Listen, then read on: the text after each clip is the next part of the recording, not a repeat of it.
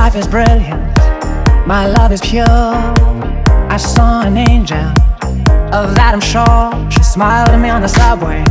She was with another man, but I won't lose no sleep on that, cause I've got a plan. You're beautiful,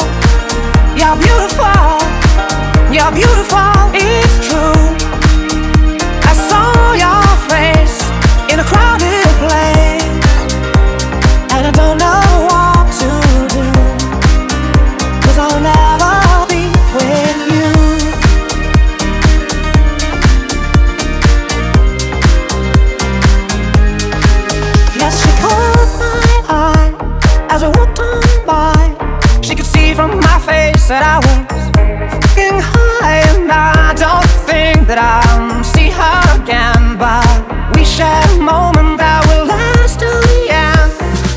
You're beautiful, you're beautiful, you're beautiful, it's true.